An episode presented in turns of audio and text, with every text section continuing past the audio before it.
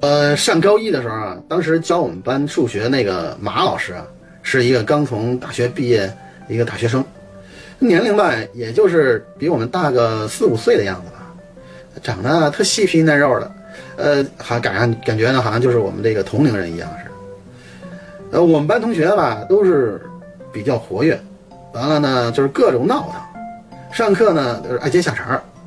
这要搁其他老师吧，早就这个特严厉的把我们给收拾了。就是这个数学马老师，特宽宏大量。然后呢，我们也特别喜欢上他的课，因为特和谐。完了呢，马老师呢，呃，也习惯我们这种闹腾。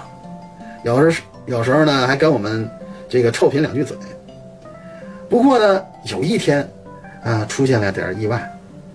呃，那天呢，马老师和往常一样，就哼着小曲儿的，就这么走进了我们班的教室。进来之后呢，他就看所有同学都安安静静的坐在那儿，他先是一愣，哎，啥情况？然后他对前两排的那个同学呢，就是说，哎，子超，你怎么说话了？